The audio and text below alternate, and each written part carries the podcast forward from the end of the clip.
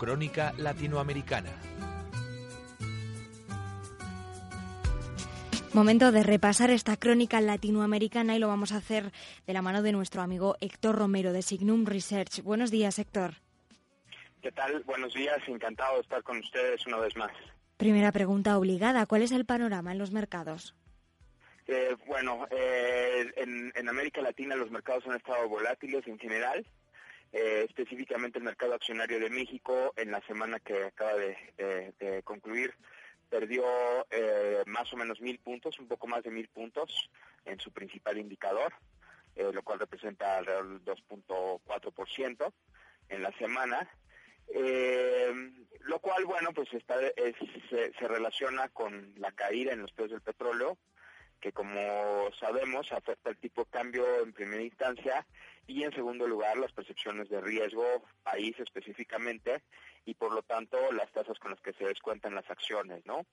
Nosotros ya hemos comentado aquí que consideramos que este efecto es transitorio eh, y en los días que baja el petróleo, pues tenemos esta volatilidad, pero una vez que se estabiliza el precio del petróleo, pues encontramos que, las principales variables de riesgo en, México y en, varios países latinoamericanos se estabilizan. De hecho, el viernes eh, tuvimos un pequeño rally derivado de, un rally también en los precios del petróleo.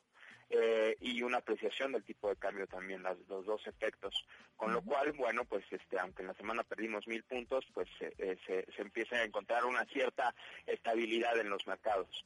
Em, entonces, eh, como te digo, em, esperemos que mientras el petróleo se vaya estabilizando, y también encontremos eh, mayor estabilidad en todas las demás variables de riesgo. Si miramos hacia el indicador IMEX, ¿qué, ¿qué te sugiere?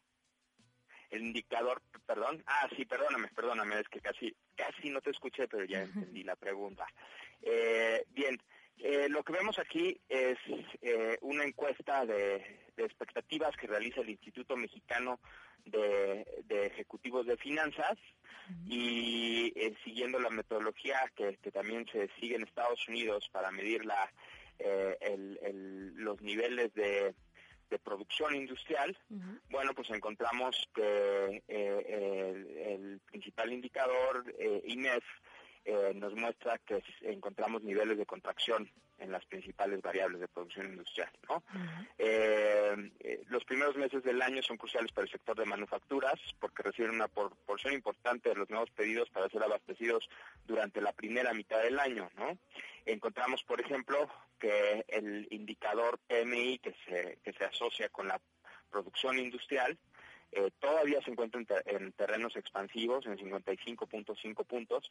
Sin embargo, su deterioro es de 3.2 puntos porcentuales del mes de noviembre al mes de diciembre, lo cual no es un muy, buen indicador. Eh, también encontramos que eh, esto eh, podría indicar un menor desempeño en los próximos meses. Sin embargo, eh, desde nuestro punto de vista, ya olvidándonos un poquito de las cifras y de la debilidad que vemos en, diciembre, a mí me parece que, es simplemente una pausa en la producción industrial de México, que se había visto muy, muy afectada por, por el incremento en impuestos de enero el 2014, durante todo 2014 estuvo muy afectada. Después eh, encontramos una cierta recuperación a partir de, los meses de agosto, septiembre, octubre. A mí me parece que diciembre es una pausa eh, muy relacionada con la caída en los precios del petróleo y con la devaluación del tipo de cambio, que siempre trae incertidumbre a los mercados.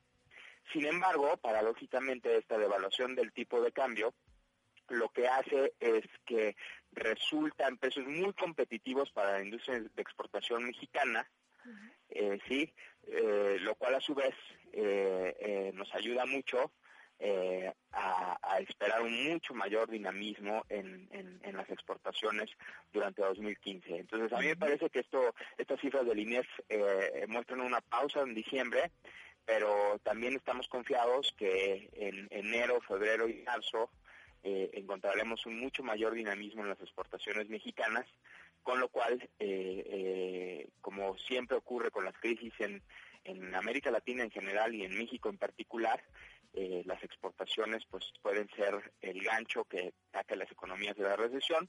Como ya hemos dicho en onda inversión, durante el 2014 tuvimos una ligera recesión en México derivada de la reforma fiscal eh, pero bueno, esa recesión ya está superada. En principio, vemos ya una mayor confianza del consumidor mexicano, vemos, eh, empezaremos a ver un mucho mayor dinamismo en las exportaciones, lo cual puede ser muy interesante, ¿no? Antes te fijabas, Héctor, en el mes de diciembre, eh, ¿cómo va a ser esa, bueno, cómo fue ese comportamiento del consumidor en ese mes y cómo crees que va a marcar las pautas un poco a lo largo de este 2015? Bien, eh, lo que vemos en términos de confianza del consumidor es un consumidor más confiado. Vemos que el consumidor fue sumamente afectado por el, incremento en impuestos. Eh, em, estábamos en niveles de, del índice de confianza del consumidor alrededor de los 98 puntos. Bien, pues después de esos de, de en impuestos, el indicador eh, de confianza del consumidor llegó a 82, 83 puntos en su nivel mínimo eh, alrededor de enero-febrero. Poco a poco se fue recuperando esa confianza del consumidor, eh, con algunos valles durante el año, sí, para llegar a, un nivel en diciembre en las 90 unidades que no es eh, de, sus mayores niveles, sí, porque de entrada, por ejemplo, durante el 2012 estuvo rondando los 98 puntos la confianza del consumidor, antes de la crisis del 2008-2009, eh, la confianza del consumidor mexicano llegó a tocar los 111 puntos. ¿sí? 90 puntos no es espectacular, pero ya muestra una, recuperación considerable con respecto a sus niveles mínimos que alcanzó a principios del 2014. Eh, desde nuestro punto de vista requerimos eh, superar el nivel de 100 puntos en el índice de confianza del consumidor para pensar que el consumidor mexicano ya está retomando confianza plena en el futuro de la economía mexicana o en su situación actual, ¿no? Eh, vemos, por ejemplo, el subíndice de compra de bienes duraderos, que es un indicador que se correlaciona mucho con el índice general, que finalmente, después de cuatro años de estancamiento, pues tuvo un repunte en, en diciembre, eh, lo cual nos indica que eh, probablemente estemos encaminados a una mayor confianza del consumidor. Las cifras de empleo que pronto eh, tendremos los nuevos datos también nos indican una mayor creación de empleos y como también ya, ya comentamos, pues la actividad manufacturera esperamos un buen año o al menos un muy buen primer trimestre en la actividad manufacturera mexicana lo cual pueda crear miles de empleos y probablemente incluso incrementar eh, los salarios, con lo cual la masa salarial se incrementaría, eh, y lo cual sería muy bueno para la industria y el comercio. Me gustan esas palabras, me gusta ese final de tu crónica, Héctor. Nos quedamos con esas, con esos buenos datos, eh, con esas buenas expectativas de que a ver si, si se puede hacer realidad que el sector manufacturero dé más empleo a más personas. Muchísimas gracias por haber respondido a esta llamada. Encantado de estar con ustedes y que tengan una muy buena semana.